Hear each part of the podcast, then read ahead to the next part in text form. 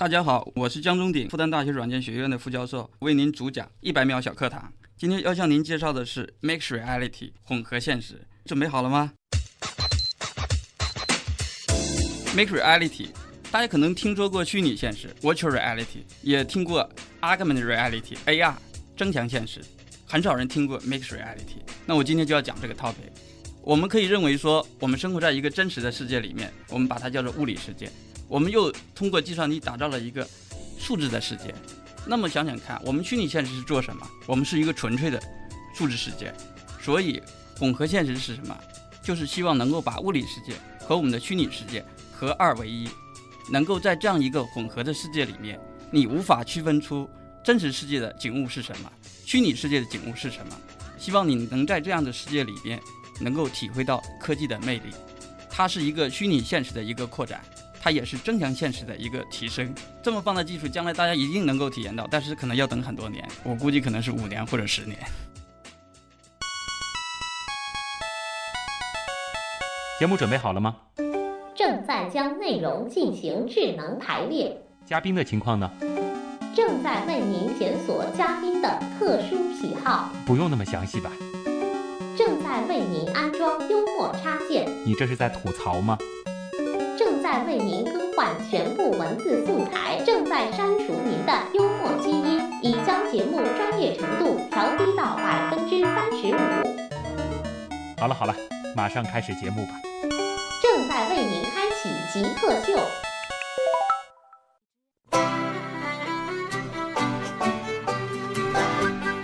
欢迎来到本周的极客秀，各位好，我是今年铁了心要买一台 VR 的旭东。大家好，我是建议旭东先缓一缓，先去线下体验一把的江中鼎。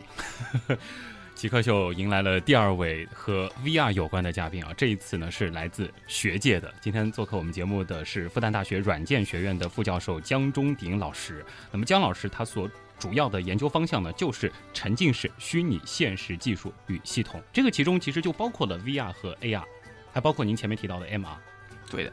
那么今天的主题，这个也不用多说了，那一定是围绕着 VR。在这之前呢，我们首先先进入极速考场，先来了解一下江中鼎老师是怎样一个人。极速考场，第一个是咱们的必答题啊，如何定义极客？曾经做过的最极客的事情是什么？我觉得这个问题让其他的嘉宾来回答比较难，像姜老师这样的，其实很典型的极客了吧？应该是这个非常容易回答的这一题。呃，应该这么说，就是如果讲极客，如果特别技术的话，很多人不一定喜欢。嗯，那我们现在讲说，极客可以代表你有没有全新的商业模式，你有没有去研究尖端的技术啊，有没有与时尚潮流相关。嗯，我们认为说，如果这三点你占了一点，还有一种理想主义的精神，还有一种想把它变成现实的这样一个动力，嗯，我觉得你就是一个非常非常棒的极客。哇，你对极客的定义，虽然说您是我感觉非常典型的一种极客的范儿，但其实你给的定义倒是极客秀第一次出现的，因为你结合了商业、潮流、尖端。因为我希望说每个极客真的能够通过他自己的努力，做出非常非常吸引人的产品，最后能够改变世界，改变世界，同时也改变自己的命运。对，这才是极客该做的。自己曾经做过的最极客的事情是什么呢？因为我比较偏技术，嗯嗯，自己也读博士，也带学生。我觉得极客里边有三个精神，嗯，第一个精神就是创新，呃，第二个就是落地接地气，第三就是理想主义。我们希望通过创新做一些接地气的、非常非常棒的产品跟或者服务。所以我读博士的时候，我做的第一个研究课题应该是计算机视觉。我当年在浙大读书的时候，我们的实验室是做计算机图形学的实验室，嗯，但是我。做的 topic 是计算机视觉，就是并不是和实验室的主题相关，应该是这样，就是说我想解决一个问题，嗯，我想解决图形学里边 image based rendering 是我做一个研究的一个 topic，但我发现里边有一个问题，就是说我们怎么提升渲染图像的最后的输出的效果？他后来发现这其实这是一个很偏重计算机视觉的问题，嗯，那我后来就是钻到计算机视觉里面，所以我是实验室里面第一个在计算机视觉顶尖会议上发表论文的学生，哇。然后其实是不是就因为这样子的一个机缘巧合之后，其实是站在了一个更领先的一个技术领域里？应该这样，就是说我当年应该是会计算机图形学，嗯，也会计算机视觉，还会做一些多媒体，还会懂一些人机交互，哎，还有一些产品的理念。嗯，就是这样的话，通过就极客的一种不断的能够探索，能够把一个事情争取落地的精神吧，把自己的知识变得稍微广了一点点。嗯，所以有了这一系列的积淀之后，现在开始做 VR 领域了。应该讲说做 VR 的话，是我嗯在浙大的一个很重要的一个印象，就是我们当年九九年的时候，我们中国的第一台虚拟现实设备，嗯，叫 K 五，是德国人制造的，GMD 制造的。当年是浙大花了五百万引进这样一个设备。我当年去参观这样的设备是一九九九年的时候，我看了又非常的棒，我就想做这样的研究。嗯，那会儿就喜欢了。对，但是我们知道中国大学的研究小组其实它是一个很很封闭的小组，比如说你没有分到那个 virtual reality 小组，其实你不能做那套。偷偷做嘛？当时嗯、因为没有设备，啊，所以说就后来说就是想做 virtual reality，就但是心痒痒，对，但是但是你可能做做不了。有机会了再做但是后来你会觉得，其实做研究嗯，其实最关键是你的一个创造力，就是说，当你去了解一个新的技术，那你其实就是要寻找它的问题。嗯，但寻找问题、解决问题，它的思路都是一样的。也就是说，你今天做还是明天做，其实都不不是很关键，嗯而是在于说你有一天要做的时候，能不能做的比别人好一点点。哎，我忽然觉得姜老师真的是非常典型的一个极客，包括您的这个青涩年代的那些一点点的这个小故事就已经透露出来了。那么这些问题，其实我们稍后的访谈主体部分会继续呈现啊。我们先继续来回答我们给您准备的题目，让你找一个东西给极客代言，你觉得什么合适，并回答为什么？我觉得可能是 Google，Google 可能不是一个事物，嗯，也许是个名词，也许是个动词，但也许是大家以前说搜索引擎的代名词。哦，现在叫阿尔法贝塔这样一个公司。我觉得 Google 呢，的确是极客，我们叫斯坦福的博士生这样做的这样一个了不起的公司，然后完全是通过技术的创新，嗯哼我们靠叫 PageRank 这样的算法，构建了这样一个计算机系统。后来通过商业运作，的确的我们改变了我们的世界。但是呢，我们知道说。极客有一个最重要的就是不断的前进，嗯不断的创新。我们所以也看到 Google 做了很多创新的工作，虽然现在没有一个很商业的成功，但是他们不断的坚持，这是极客非常非常重要的。当你有资源的时候，嗯你要推动技术向前走，推动我们的世界变得更美好。啊，所以你觉得 Google 它特别能代表极客呃，Google 应该非常能代表极客中的以技术为驱动力的极客。啊，而且这个动词也很有意思，对，这是一个探索的一个象征吗？对。Google 应该是说，就是说我们到底能表示数据量有多大？嗯那么我们知道，我们互联网信息非常非常的多。我们其实做一个信息的探索，你到底是一个动词，还是一个说我最后是一个形容词，说啊量太大了嗯哼啊？其实我觉得动词很重要，嗯，动词非常重要，因为我们的世界其实是非常非常庞大的，尤其我们的数字世界，现在强调大数据。嗯，如果我们没有很好的搜索引擎、信息组织的方法，我们是做的非常的会糟糕。最崇拜或最感谢的人，应该是这样的，我们中国人呢，其实以前呢，就是说不要成为别人的粉丝，是吧？我们嗯中国文化里边，其实粉丝文化是比较差的，只是由于互联网或者八零后、九零后来了以后啊，我们就有粉丝这个词。我们其实讲尊敬，嗯我们讲我们其实我们比较喜欢讲尊敬，或者是真的是特别敬仰啊高山仰止的。我觉得应该是老子。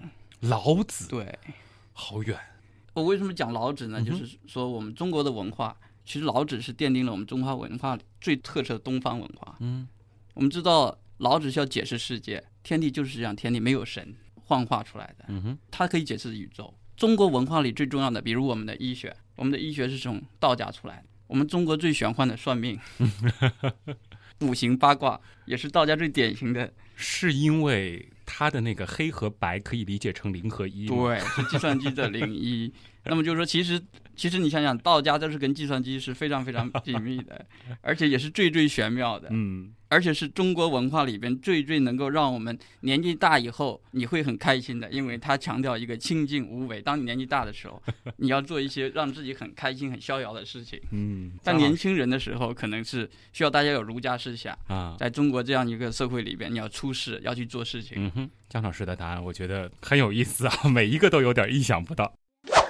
最喜欢的书和电影我觉得书的话，可能你我说出来你不一定相信的。啊是什么？呃，武侠小说武侠小说。哦，嗯应该这样讲，就是说中国人文化里边呢有一个叫江湖文化啊。嗯，我觉得武侠小说特别能代表一种江湖文化。所以你觉得你有江湖气吗？不是，因为讲就是说，在中国，如果大家想把事情做成，一定要有懂江湖文化。啊，所以我推荐大家去看金庸的武侠小说。嗯，那这一系列里边最喜欢哪一部？其实那个中国的武侠小说里面，金庸的作品非常多。嗯其实很多人最喜欢应该是《射雕英雄传》，嗯哼，这是老一辈，我啊属于老一辈。你还是《射雕英雄传对，》啊？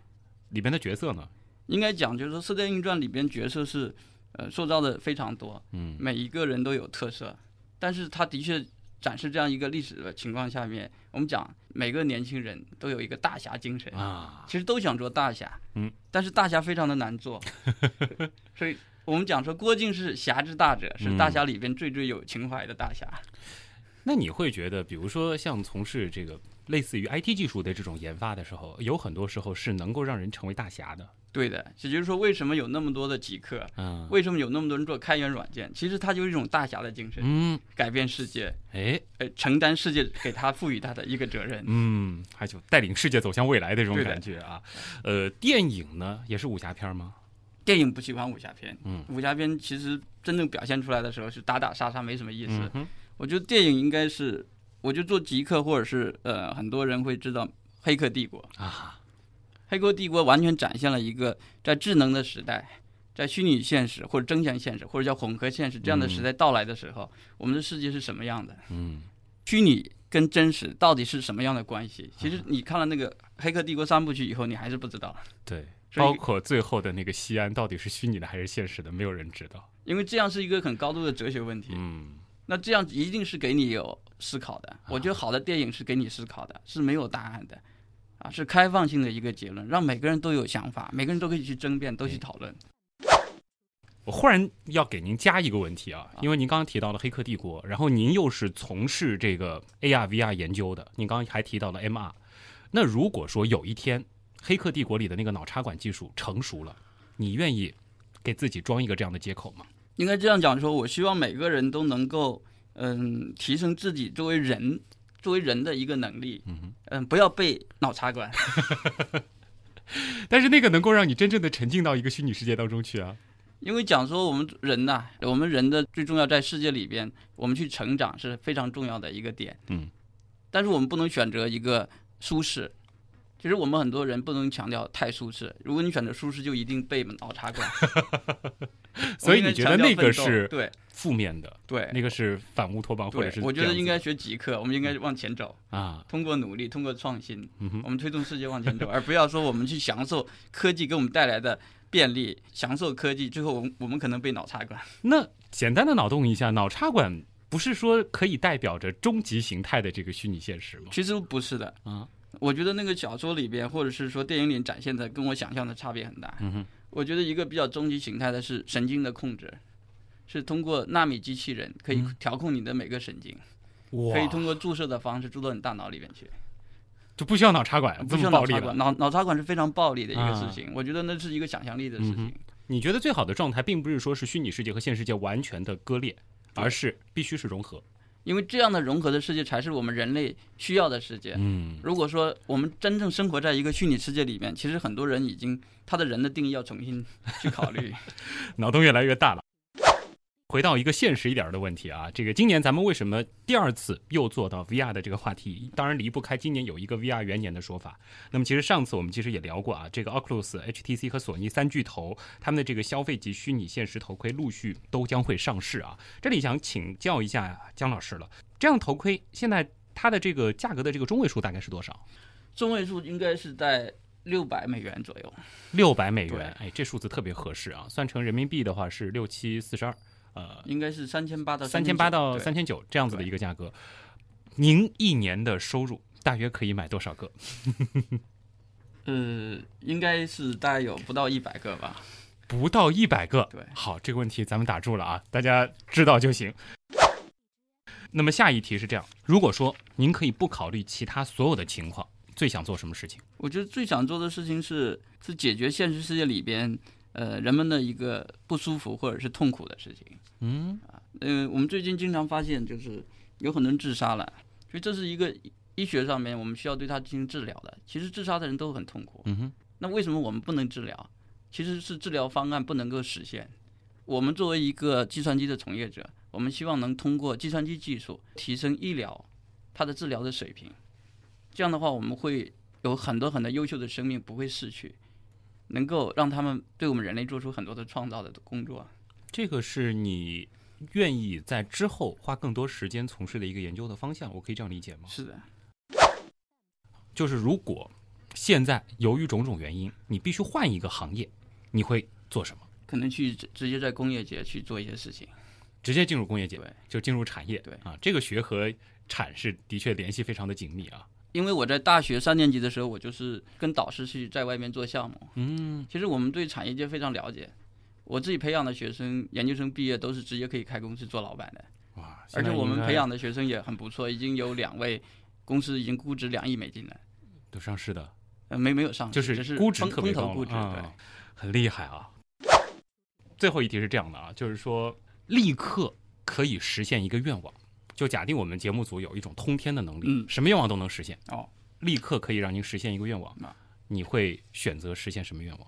大的一点当然说是，嗯，这个世界上所有人都会过得很幸福。世界和平，对。小一点来说，就是我们希望说中国经济能够转型成功，让我们中国能够实现伟大的复兴。这个也不小了。那如果说您个人一点呢？我觉得可能是我们做一些，嗯，技术能够被行业里所使用嘛。嗯，会不会是比如说你刚刚说的那个什么纳米机器人改造神经元的那个东西直接实现呢？呃，这个应该是比较远的，我觉得这个就要十五年、二十年。十五年、二十年，对，所以你还不急着让它实现，否则这个过程当中你就没得去探索了。我觉得虽然说有梦想，或者说别人给你一个阿拉丁神灯，嗯但是你要讲的东西能够稍微靠谱一点。还是比较现实，对。对，那相信通过这样一个不长的极速考场，大家应该已经对江中鼎教授有一个初步的印象了啊。一个很典型的极客，但是他的每一个回答都又很特别，这个其实也让我们对您的个人经历更加好奇了。欢迎回到极客秀，大家好，我是今年铁了心要买一台 VR 的旭东。呃，大家好，我是建议旭东先缓一缓，去线下先体验一下的江中鼎。那希望通过今天的节目，我能够先暂时把我对这个 VR 的强烈的购买欲给先压一压啊。呃，今天做客我们节目的极客呢是来自复旦大学软件学院的副教授江中鼎，他的主要研究方向呢叫做沉浸式虚拟现实技术与系统。江老师，其实我很好奇啊，您的这个研究方向是不是就是我们所谓的这个 VR、AR 的一个比较学术的叫法呢？沉浸式虚拟现实技术与系统对的，这个是比较正统的叫法。啊，呃，因为我们讲 virtual reality，虚拟现实其实它有三个最重要的特性，第一个就是沉浸感，嗯，第二就是交互性，第三个就是构想力或者叫想象力。啊我们很多的虚拟现实这个低端的系统其实是比较简单的，比如说用一台 PC，我们就可以做虚拟现实，但是沉浸感不够。所以做虚拟现实的人会经常说，你是做的沉浸感的，就是高度沉浸感的虚拟现实，还是嗯普通的虚拟现实？这有区别的。有区别的，哎就是相当于你是做低端的虚拟现实，还是做中高端的虚拟现实？好，那您研究的领域就是那个中高端的，呃，对，我是做中高端的虚拟现实。很自豪的说出了对。那能和大家描述一下这个高端和低端它区别在哪儿吗？应该讲就是说，呃，虚拟现实它最后给人打造的感觉是能够模拟你的视觉、嗯你的听觉、你的味觉、你的触觉，呃，我们讲所有的感觉最好都给你打造出来。但是大家知道这样的成本是非常高的，所以说我们为了能够让大家真正能够感受到一些一丁点的虚拟现实，我们会把它的整个的体验下降。嗯哼，下降到性价比合适，能够在商业上可以操作，比如说四 D 电影，嗯，这是一个不能交互，但是有沉浸感的，它也是有视觉、哎，听觉、味觉、触觉对，这些感觉全部都有的低端虚拟现实。这个它也能算虚拟现实，那我们可以把虚拟现实可以广泛定义一下，就广义上的。广义上对广义上的虚拟现实，要这样讲的话，是不是说三 D 电影也能算呢？只是说它是特别低端的一种对非常低端的。啊。只是说逐步逐步的高端，那可能会让我们想到，就是比如说那个，我们之前其实也聊过这个飞行员这个话题，他们的训练的时候所用的那个机舱模拟驾驶舱，这个能算虚拟现实吗？应该讲，我们虚拟现实的当年的出发点初心就是做飞行员的飞行模拟。哦，这是它的最初的目的。对，就六八年的时候，我们骚乱的博士在哈佛大学研制出了全世界第一个三维的头盔，嗯，就是做飞行员模拟用的。他最初的目的就是在于这个对的，就是相当于是为军事上面训练飞行员服务的。啊，所谓的这个更高端的虚拟现实，那是什么呢？更高端虚拟现实，大家可以想象，就是说，我们人站在一个空间的位置，嗯，其实你可以朝任何一个角度观看，也就是说，你看到的视角是一个球形。那么我们去看所有的显示系统，我们有多少人去看过一个球形的显示？你站在球的中心，嗯这样的显示系统非常的少。我们世博会是有一个，我们台湾馆做了一个球形显示系统，但是呢，这样的系统不是立体影像，嗯就是你看到影像是平面的。对，我们的图形学里边，虚拟现实里边最关键是要沉浸感，嗯，不是立体影像，沉浸感会打折扣。我相信大陆应该是几乎没有人看过一个球形的空间，它的影像是立体的，全球形空间是立体。应该我据我所知，大陆现在是没有一个这样的系统，有吗？在世界上？这样的系统是可以构造出来的。也就是说，在裸眼的情况下，在一个球形的空间里，它呈现出了立体的影像，裸眼现在是非常困难，要一定要戴眼镜，还是要戴眼镜？对，戴眼镜对。但这个也有点不可思议了。这个其实就是一种你不需要戴头盔的 VR 了。嗯，应该这样说，就是说从影像的角度，如果我们只是播放影片，那我们就不需要戴头盔。啊，所以这是一个非常棒的技术。这样这样的技术，就是说我们通过投影技术，或者是通过 LED 屏，我们讲一百二十赫兹的 LED 屏也可以做这样效果，嗯，但这个造价很贵。而且它是需要一个完全曲面的球形的屏幕。这样的屏幕也是非常有讲究的，嗯比如说我们叫透声屏幕。嗯我们在虚拟现实里面要打造声场的时候，我们的屏幕必须上面有小孔，这样我们的声场能够还原非常非常的均匀。否则的话，我们屏幕内部要相互反射，我们声场效果非常差。嗯，对，还得考虑到声音的这个部分，所以虚拟现实现在最难的 to C 端的就是消费级别的声音还没有解决。依然没有解决这个问题。在游戏里边，我们通过游戏引擎可以解决，嗯但影片的播放我们现在还没有解决，是因为就输入端的问题，还是输出端的问题？因为现在叫 IMAX，比如我们看 IMAX，或者说全世界最好的环绕声，一般就十到十五个，应该是非常棒的。对但是虚拟现实要求说，你头转动的时候可以听到空间每个声源的感觉，那这样的声音录制应该是多轨的。它在播放的时候会根据你的头部的朝向，会重新计算声音的效果。也就是说，你的耳机要有这样一个处理芯片，它能够跟你的虚拟现实头盔能够通信，知道说你的头的旋转的角度，然后生成正确的声音效果。这样的设备现在还没有。这个不是普通的声卡能够解决的吧？呃，声卡只是播放，啊，应该讲这样将将来是一个专用的头盔。诶，因为其实我曾经在测试自己新买耳机的时候，就会下过那种三 D 立体声的那个音效，听上去非常的立体，但是它不能够随着我头部的转动来改变这个声音的对的，位置，所以你的耳机要重新做，有点所以这是一个出乎意料很。很大的产业，就是说耳机都会重新改变、被改变。嗯，更何况，其实到目前为止，您刚刚提到的一种是这个替代视觉的，是通过球幕；当然，另外可能大家现在看的比较多的是一个大的头盔、一个眼镜。那么同时替代我们听的这个部分是需要一个耳机。对，这样的耳机其实现在还没有上市，嗯，现在没有上市，应该是据说是今年第三季度会上市。所以现在是不是如果我们去接触一些这个 VR 的产品，我们可能得到的一个替代的方案就是他会建议你在房间里布几个位置放些音箱。因为这个是声声场的效果其实非常难的，就是说嗯音箱少的时候效果达不到，所以这个声场要建模的，有专门的建模软件。这个是声音的仿真，其其实是一个在系统集成商里面也是懂的人很少啊。这是 VR 之后可能也是一个热点的领域，大家可以考虑往这方面去冲一冲。呃，应该讲说，如果你是做耳机的，比如像做声音设备的，比如像歌尔声学，他们完全可以生产这样的耳机，因为嗯这样的技术，据我所知，全世界做耳机创业的公司只有一家。耳机创业，对，虚拟现实就是跟虚拟现啊实相关的耳机这样一个创业公司只有一家，就是嗯做虚拟现实专用的耳机。所以这个是之后的一个大方向。我觉得这是一个在虚拟现实领域跟声音有关的一个非常重要的一个设备，但这个嗯设备做的人非常少。我们国内有那么多做头盔的公司，有几百家，但倒闭了也一百多家，这个只能剩十几家，嗯但可能最后只有剩两三家。但是在声音上边，我们国内还没听到说哪一家公司去做这样一个高端的虚拟现实的耳机，所嗯以这是一个很有机会的事情。而听的这个部分，其实它就代表着这个更高一级的，或者说您所所说的这个更高档的这个 VR 的这个概念里了。应该讲就是说，人类的视觉跟听觉就几乎占到了百分之几乎九十的人的嗯感觉。我们的听觉大概占百分之十几，但是听觉一旦少掉以后，其实我们的临场感是非常差的。嗯，比如说我视觉临场感再再好，我听觉不行的话，会差别非常大。应该讲临场感被破坏掉了。，对，会觉得有一种很奇怪的魔幻现实主义这种割裂感。这个是目前来看，整个的全球都是在这个问题上面没有很好的去研究。嗯研究领域是有有这样的一个算法，比如说我们怎么根据人的位置的朝向等等生成人的对应的声音。嗯但是整个产品里边只有游戏引擎可以有这样的功能，但是影片的播放是没有这样的功能。嗯，我们的看到所有的市面上的虚拟现实视频播放器没有这样的功能。所以说大家可以去想一想，对于 VR 来说，它特别重要的点不仅仅是说视觉上，它需要进一步的精益求精。对，听觉上面非常重要，而且这个点可以有商业机会的。嗯。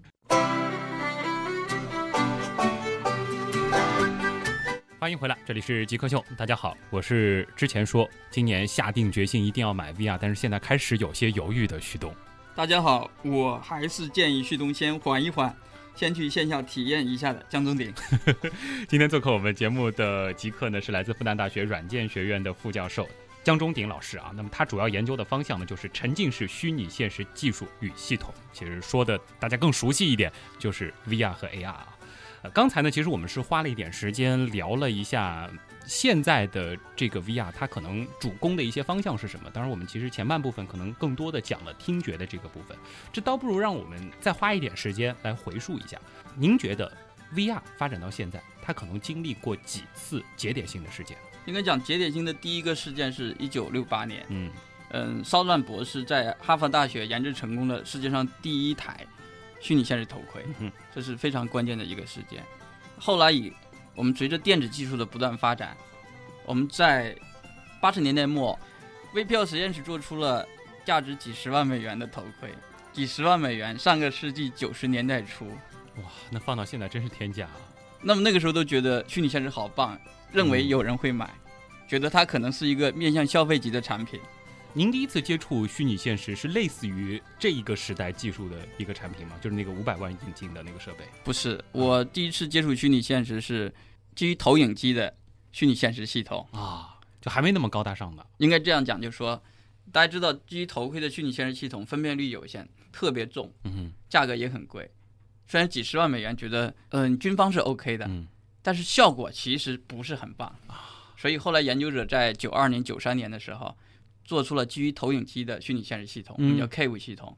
这样的系统呢，最后呈现出的效果比头盔要好，尤其适合多人同时使用。嗯，我们知道头盔系统，当你把头盔戴到眼睛上以后，你跟世界分离了，对，你跟你的小伙伴分离了，你跟领导也分离了。那这样以后就变成说，哦，如果多人一起使用怎么办？领导来参观怎么办？嗯来宾我怎么接待？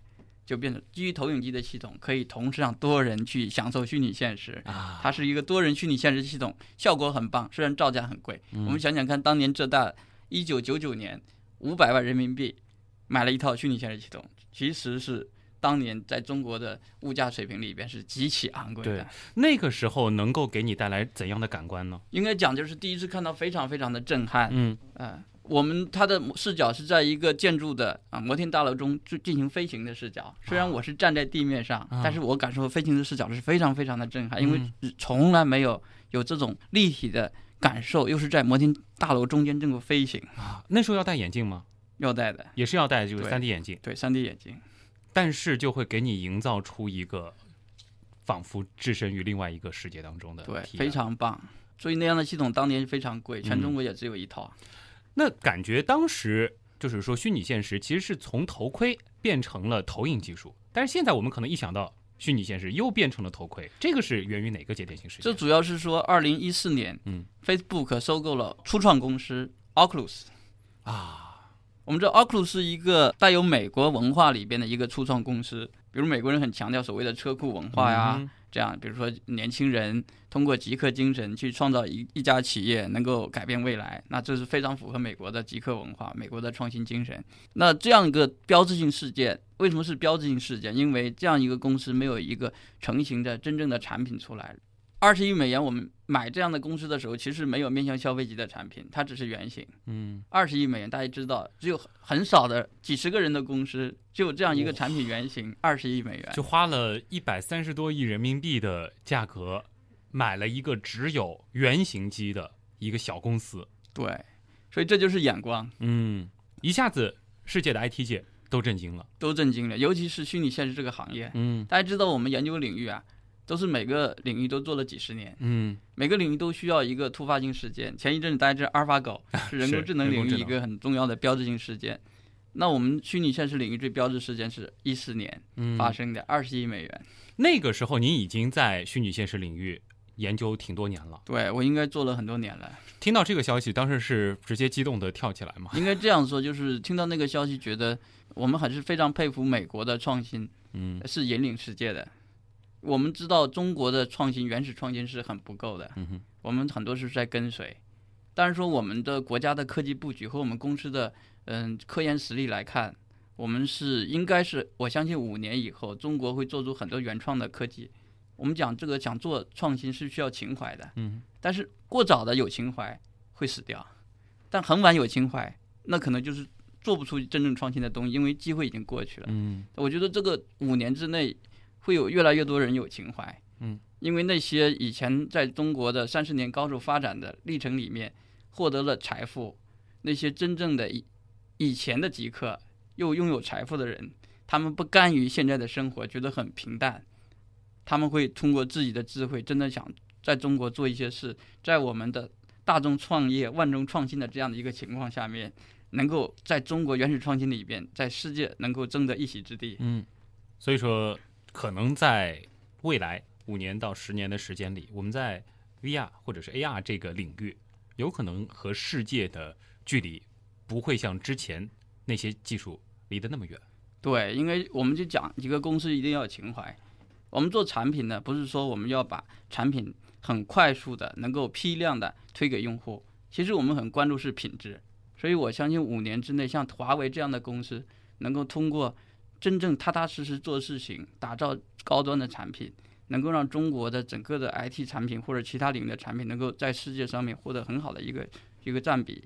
VR 是一个比较好的切口吗？VR 应该是一个好的切口，应该讲说，VR 虽然不能给像华为这样的公司带来多大的利润，但是它能代表一个推动公司往前走的力量。嗯，因为任何一个公司需要往前走的理由。我们讲一个技术型公司，必须每次都在一个技术浪潮里边都要去参与，如果不参与，你就没有下一次的机会。我们知道华为最新的 P 九或 P 九 Plus 都已经带了啊虚拟现实头盔，哎，但是它的产品其实我们现在没有拿到。我相信华为虽然第一代的产品可能是试水，那它第二代产品两 K 屏或四 K 屏上了以后，我相信它会做出非常棒的产品，因为华为的极客精神，我们知道其实是带有一些极客军队的这种感觉。对，它非常的这个专业化，就是给人的那种感觉，您形容的非常恰当啊，就是用那样的一个词来进行描述的。极客军队，我对说非常可怕。所以，如果说他们重点去关注这个领域的话，其实在之后可能也会有一些突破。呃，一直会说今年是一个标志性的事件，对于 VR 来说，主要是因为他们呃这三巨头目前的这三巨头，他们推出了这个民用化啊，或者说是这个量产型的这个版本嘛。是这样的，因为为什么讲呃三巨头都看重这样一个市场，主要是由于我们互联网它的特点到底是什么？我们想想看，我们互联网的特点最重要是分享。嗯，分享这样一个媒体，我们可以分享什么？我们以前有文本，大家知道 Twitter、微博分享文本，典型的分享文本，后面就是图片，我们的 Instagram 就是典型分享图片的网站。那还有视频，大家知道 YouTube 是做视频，但是我们人类的体验以前没有很好的在互联网上得到分享。有的人经常说啊，大家知道有很多人特别喜欢窥探别人隐私，对不对？啊，就想知道别人在做什么，他的嗯体验是什么。那这就是人是其实非常有这个需求的。嗯，然后还有一些人喜欢秀，喜欢把他的经历的东西告诉别人，啊。告诉别人，能让跟别人一起快乐。嗯，那虚拟现实能够打造说，把你的体验分享给别人。我忽然想到了最近红的不得了的那个网络直播，在未来如果说是虚拟现实进行网络直播的话，那其实给大家营造的就不是说一个小小的屏幕上显示我正在干嘛了，是你直接共享了我这个人的所有的感官。对他的生活，就是你知道他整个的生存状态，而不是说在房间里装一个摄像头，装一个稍微广角的摄像头。最极端的情况下，那个观众甚至可以感觉是灵魂出窍，附体在他的身上，以一个第一人称的视角感受他的一切。对，第一人称的，就是这我们要把这个三百六十度摄像头做得非常小巧，可以绑到演员的身上，或嗯我们叫直播者的身上，这样我们就是第一人称视角感受他的生活，这个有可能挺快的，很快一两年之内。一两年之内就有因为这样的设备是应该是今年都很 OK 的，因为主要是我们国内的嗯、呃网络带宽不够，嗯我们的云平台搭建还不够好，应该是从技术角度是没有问题的。啊因为一两年之内，我觉得这个是应该有很多公司做这个事情，而且是大家能够享受到。嗯，近一两年比较容易会实现到的一个，您刚刚说的就是这种 VR 的直播，对，还有哪些可能是在近一两年会实现的？我觉得在一两年之内能够带来很大的商业的价值的是教育培训。我们知道教育培训是一个很早就有存在的市场，它有一个很强的需求。我们知道，嗯，中国教育分很多个档次，我们高等教育、我们的中职教育啊、我们的大专啊，或者是中小学的义务教育等等。中国呢，最大的现在的问题是我们整个的劳动力水平还不够高。为什么？因为我们的教育还不够强，我们手段不够多。大家知道，我们现在的产品日新月异，一个哪怕当一个工人或者哪当一个维修工，他也会有很多很多的任务要做，比如说修车的。我们讲汽车修理工，那我们知道汽车品牌就有非常非常多，但虽然说大同小异，结构大同小异，但有很多差别的东西。那怎么让这些人能够通过虚拟现实、通过互联网，能够加速他的学习过程，嗯能够让他快速的获得学习的技能，他的劳动技能其实是非常非常关键。否则的话，我们知道我们学一个修车，可能中中职的要花两三年，其实不需要这么长的时间。主要是由于实习的场地是受限的，嗯我们没有那么多车给他练习。如果我们通过虚拟现实技术，可以打造一些什么虚拟的车辆，这样他就可以很快的上手，可以学会很多很多的技能。嗯，而且在虚拟现实当中掌握的这个技能，它就和现实环境下掌握的就非常接近了。应该是非常接近的。嗯还有一些就是说危险性的工作，嗯我们知道有很多工作是通过实地教学才可以做，而且是极其危险的，比如说修轮船。我们知道轮船都很高大，我们现实世界里边，我们不可能买一艘小船让大家去试验，那必须到现场去。到现场去以后，就有一个最大的危险，就是任何一个食物都是有它的占用的空间。比如说我我是老师，我想教学生修船，那这个地方只能站两个人，嗯那不可能站第三个人。还有一个就是修的过程中，我没办法控制它，因为大家知道有很多跟机械类的现实世界的工作是必须你在旁边看，也不能对它有很好的保护的，这样容易出事。其实我们从安全的角度，从效率的角度，从一个呈现度的角度，其实虚拟现实能能够改变以前不能做的事情，现在都可以去做，嗯所以这才它的价值。不仅仅是说我们有更多的不同感官的小电影可以看，小游戏可以玩儿，其实更重要的，它的这个应用的领域是在教育、医疗方方面面。呃，应该讲医疗是稍微会晚晚一点，因为啊我们知道医医疗这个行业是相对比较保守的。嗯但我相信医疗将来会是一个非常大的市场，慢慢的大家会接受虚拟现实做什么？做康复。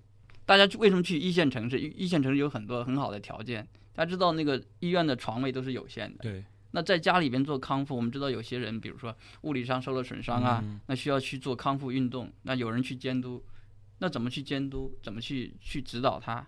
其实就可以通过虚拟现实来做监督，通过虚拟现实教他每天去做事情，可以对他进行监督。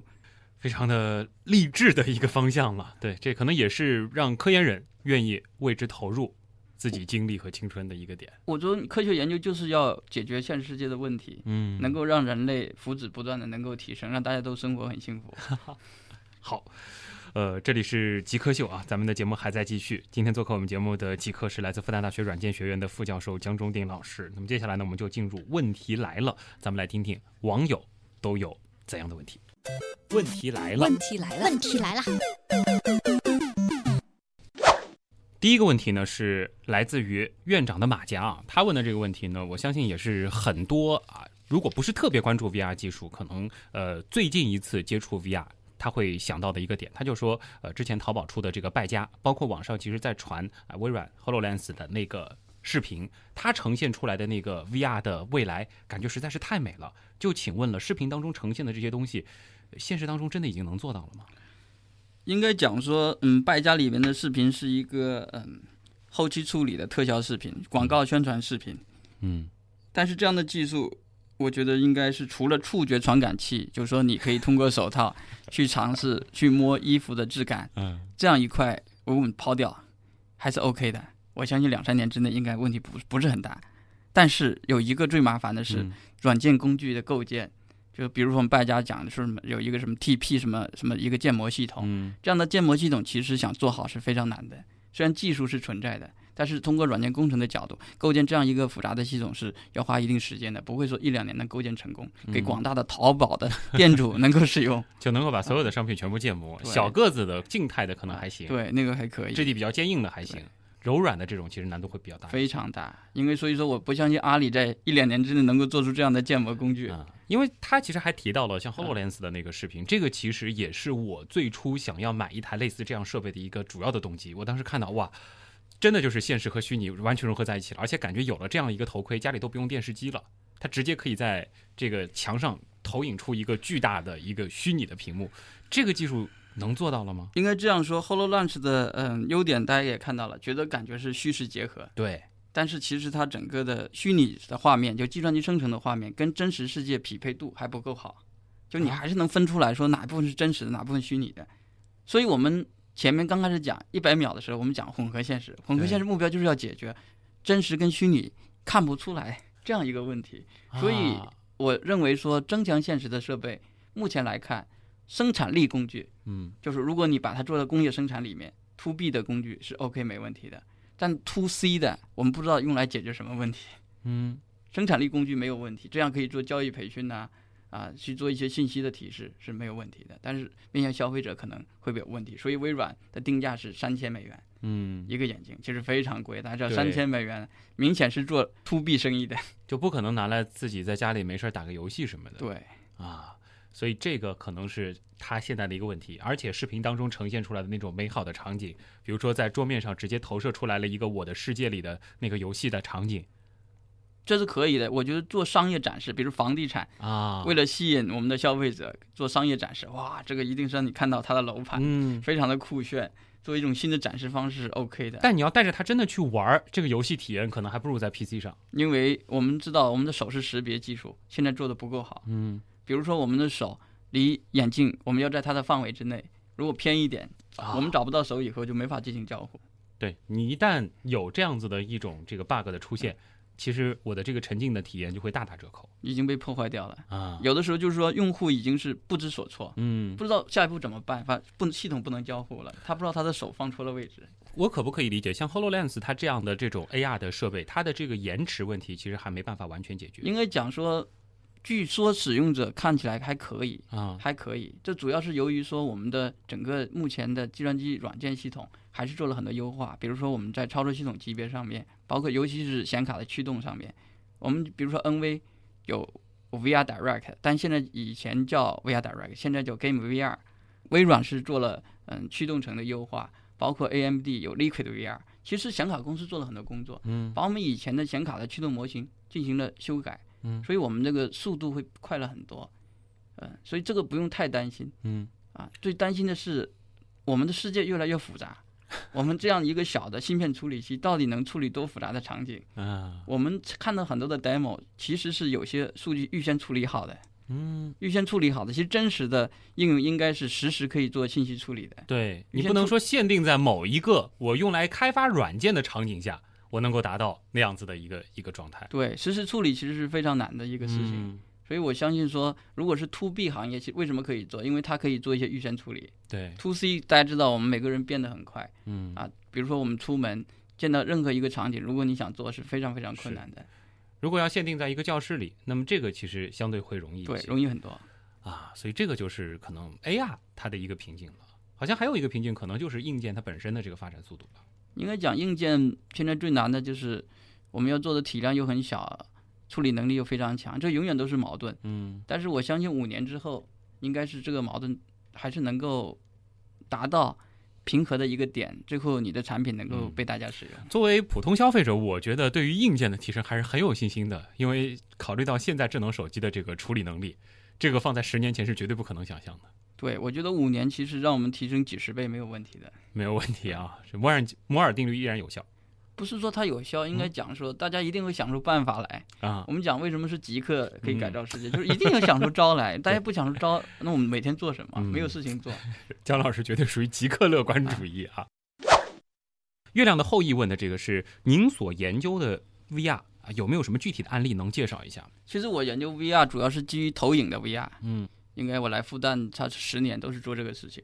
那最近这一两年，由于 Oculus 这样的头盔消费级别能够看到前景以后，我才最近一两年做基于头盔的应用。嗯，至于我们以前做的基于投影的 VR，我们做的是呃利用多台投影机打到一个异形的屏幕上面，屏幕的形状可以是平面、弧形、圆形，完整的球也可以。哦，我们通过集群计算的一个计算机系统，把视频或者是图形渲染的游戏投影到整个的显示屏幕上面。嗯所以我主要那一块应该叫做沉浸感，嗯，非常强调沉浸感，因为巨型的屏幕、立体的效果，沉浸感非常棒。是一个整套的系统，就包括了软件，包括投影设备。呃，应该讲我会会做系统集成，嗯我们会根据用户的需求，我们会提出用什么样的硬件、什么样的软件啊，包括这个工期施工怎么做。其实这是一个系统集成的工作。嗯所以为什么讲说我在学校里应该属于叫做比较脏活儿的？因为我会去工地的现场去看建筑 它的体量是什么样的。嗯那施工的过程中，我们要去挖槽，比如说嗯我们要去想布线，我们看消防能不能通过等等。嗯因为这个是属于嗯做工程的一个细节问题啊。但是所以说以前都是做基于投影的嗯 VR，、完全是面向商业领域的。一般什么展示这种，对，那个是非常多的，而且就是军工模拟的很多。嗯大家可以看到，我以前做过，嗯、我们的动车制动的模拟，包括我们以前这个型号飞机，那这个是军用领域非常非常需要的，嗯特别让大家能够知道说，嗯、在整个仿真过程中，大家有一个共同的共享的空间，能够对你的项目进行评论讨论，啊，这个其实是非常实用的一个点，非常实用的一个点，用于展示，它是非常好的。平时可以做来用来做仿真。仿真和模拟，这就有训练的这个功能在里边了。那之后是转到了头盔式的了。头盔式应该讲，这也是我们做的一部分，嗯因为嗯我们两块都在做。我们这个学校里边能做的事情不多，因为它是面向消费级的产品。嗯，给我做了一个嗯 VR 视频播放控制系统，专门放 VR 的系统，这个和我们普通的这个视频软件有什么区别呢？因为大家知道现在的嗯视频播放软件，比如你用过头盔的嗯这样一个系统以后，就发现说你要先把呃软件启动，通过手指去点击应用，嗯然后呢，你比如说三星的 Get VR，你要去碰它的触摸板，对，去操控它的整个的播放过程。我们做了一套可以通过远程的一台电脑，比如微软的 Surface，我们把播放的控制的所有的指令远程发到我们的手机上面。这样的话，我们的整个的参观者不需要人为的去控制三星的头盔。好处在于说，我们知道现在 VR 处于一个启动阶段，很多用户是没有操控经验的。嗯没有操控经验的用户，让他在几分钟之内学会操控，这是非常困难的事情。所以，我们最后边做这样一个系统，能够方便所有的参观者很快速的去浏览他的影片，不会造成误操作。有点明白了，其实就是把手机变成了一个简化那个操作模式的。对，这个非常重要。我们还提供了数据安全加密，嗯因为在一个行业里边，大家知道，就是说你做媒体内容，你会想保护你的内容，但我们的播放器，我们的视频格式是自己定义的，嗯所以我们不不降低效率情况下面，我可以保护你的数据。在商业操作里边，你能够真正做到保护你自己的利益。嗯比如说你的甲方，如果说尾尾款不想付的时候，那你这样数据保护机制就会起作用。所以还是研究的这个方向是非常接地气的。对，我觉得极客应该是讲，就是说一定要创新，一定要接地气，一定一定要理想主义，否则的话，我们想想看，我们很多教授是创新的，他也理想主义，但他不接地气，嗯因为他做的东西就是太理想主义了。当然说我们宽泛说他也是极客，但是我们希望说新一代的极客一定要能够脚踏实地，做出东西，做出很好的服务，然后能够服务于我们中国经济的转型。下一个问题来自春风笑啊，其实这个问题我们上一次聊 VR 的时候也聊过，就是运动症。啊，我记得上一位嘉宾其实他谈到的就是你多戴的适应了就好。那他就想问了，呃，不知道姜老师是怎样的观点，就是可以减小穿 VR 设备产生的这种眩晕感。应该讲说眩晕感呢，嗯，它的产生是由于呃我们耳朵啊，我们讲我们耳朵的一个内耳前内庭，内耳前庭嗯啊这样一个平衡体系，这样的我们可以通过一种是座椅。大家知道，我们做四 D 影院的时候，觉得四 D 影院效果很好，不是很晕。为什么？因为它的座椅会运动。哎，我们完全有一种新的品类叫虚拟现实座椅，嗯你可以把它买回来。这样减轻你的运动症，可以降低一点。就直接在家里就弄一个虚拟现实座椅。第二一点呢，我们现在说国外有个创业公司，他们通过电流电极可以刺激你的内耳，但我们不知道副作用是什么样的。但是他强行就用这种物理方式让你适应物理方式，啊，对，就是说强行刺激，啊，让你能够做一个普通的椅子，不会晕。但是医学上面是不是很安全？这个没有经过有待测试是吧？对，有待测试。对，嗯，其他就没有更好的办法。我觉得有办法，就是啊第一个就是从软件的角度，嗯我们应该，比如大家现在很流行机器学习，对不对？嗯我们可以通过统计学，我们就通过计算机视觉方法去判断什么画面之间物体的运动速度，它是不是够快，和相机的运动速度之间的相对速度是怎么样的。也就是说，我们要统计相对速度这些基本的参量，这样的话，我们就知道说到底哪些运动会造成人的眩晕。因为我们知道，我们很多美工做动画的时候，我们很多帧率是不够大的。比如说，我们平时美工做的大概是一秒钟，大概十几帧、二十几帧。我们虚拟现实要求六十帧、七十帧、八十帧、九十帧等等，九十帧因为我们虚拟现实设备可以做到九十帧。啊，如果说你的动画就是九十帧的，那会动起来非常的细腻，那你就嗯不会晕。所以相当于说，你真的虚拟现实想做好的时候，我们这个做艺术资源的人嗯都会要花很多的功夫。我可不可以这样理解？就是说，从分辨率的角度也好，从啊这个帧数的这个角度也好，它都得超越人眼分辨的这个极限其实不是超越，就是要跟我们设备能够匹配。啊。以前我们不是看虚拟现实的时候，我们能够忍受它。嗯哼，当我们做虚拟现实世界的时候，就发现，由于它是想模拟真实世界，如果动得不够细腻，你就会不喜欢，你就是会晕。所以说，虚拟现实如果想做得好，应该在很多地方花了太多太多功夫。所以这就是为什么现在好的虚拟现实作品特别少。对，而且大脑可能比我们想象中更加的敏感。我们对于视觉的、对于听觉的这种综合的感官，应该说每个人他只会用喜欢不喜欢、舒服不舒服对，来描述，其实他很多是不能讲出来说他感觉到哪些地方让他不舒服。嗯哼，所以我们其实还是有计算的方法的。我觉得可以用统计的方法，可以通过计算光流场的方法来计算，呃，运动会造成的眩晕。嗯，我觉得这一点是可以通过软件能解决的。对，更何况还有深度学习这些东西，其实可以进行一个辅助对，辅助的话就是找规律，啊。其实就是找规律。我们知道这个规律有了以后，我们还是可以通过做一些启发式的规则。我们规律有了，我会做总结；嗯启发式规则有了以后，我去要求整个的 VR 的制作过程遵循我这些规则，那我整个系统就会做得很棒。嗯，您现在能适应一次性戴多长时间的这个设备？应该讲说我是比较适应的，哦，因为我做这个做了很多很多年。也是属于自己的身体强行适应这些东西。嗯，也不是，就是说每个人其实有的物理基础、生理基础是不一样的。嗯，我就属于特别那种能适应的，从小就不晕船、不晕车的啊，对，都从来都不晕的啊，啊，所以玩这个就玩的特别溜。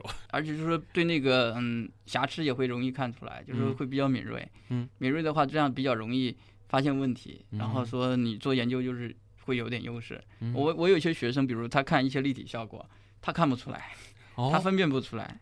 我一看就说哦，这两个差别很大。他说哦，我们觉得没有太大差别，因为人跟人之间的对于一个空间的理解也会不同。这忽然想到了这个机智达人，他问的就是说考您的研究生难吗？有什么要求？他估计可能觉得现在 VR 这个领域也是比较前沿的啊。呃，您会比较看重学生的哪些方面？是不是说得有这个立体思维能力？应该这样讲，就是说，其实你前面为什么会不容易发现立体效果？因为你看的不够多。嗯你只要看多以后，你比较多以后，比如盯着时间长一点，你的整个我们叫立体分辨率或者叫 VR 的感觉就会越来越饱满。嗯，这样的话，你就容易发现问题。但是我们对学生的要求其实就是科学研究的要求。我们讲科学研究，你要想做出一些创新的工作，首先驱动力很重要，就是说我们的初心。我们经常讲初心这个概念，就是说我们到底有多少学生是怀着我们做技术，我们通过创新，我们想真正做一点工作，也许不能改变世界，但是我们在改变世界的路上，我们做了一点点探索。这个是我们老师其实最看重的东西，就是你的初心怎么样。第二个，你能不能做一些持之以恒的工作？因为大家知道科研是很苦的，对，需要尝试很多次失败。那么我们要持之以恒的去努力。还有一个最重要是沟通能力。嗯，我们遇到的困难，我们有时需要自己解决，我们更需要别人的帮助，大家一起商量办法。对，这都是一个人的综合能力。其实你的编程能力强不强，其实都是后话，因为我觉得编程都是可以培养的，我们都可以把学艺术的人培养成会编程序。下次找您教我编程啊，这个都可以啊。但是更重要的是您前面提到的前三个能力。对，我觉得编程是一个问题不大的问题。为什么？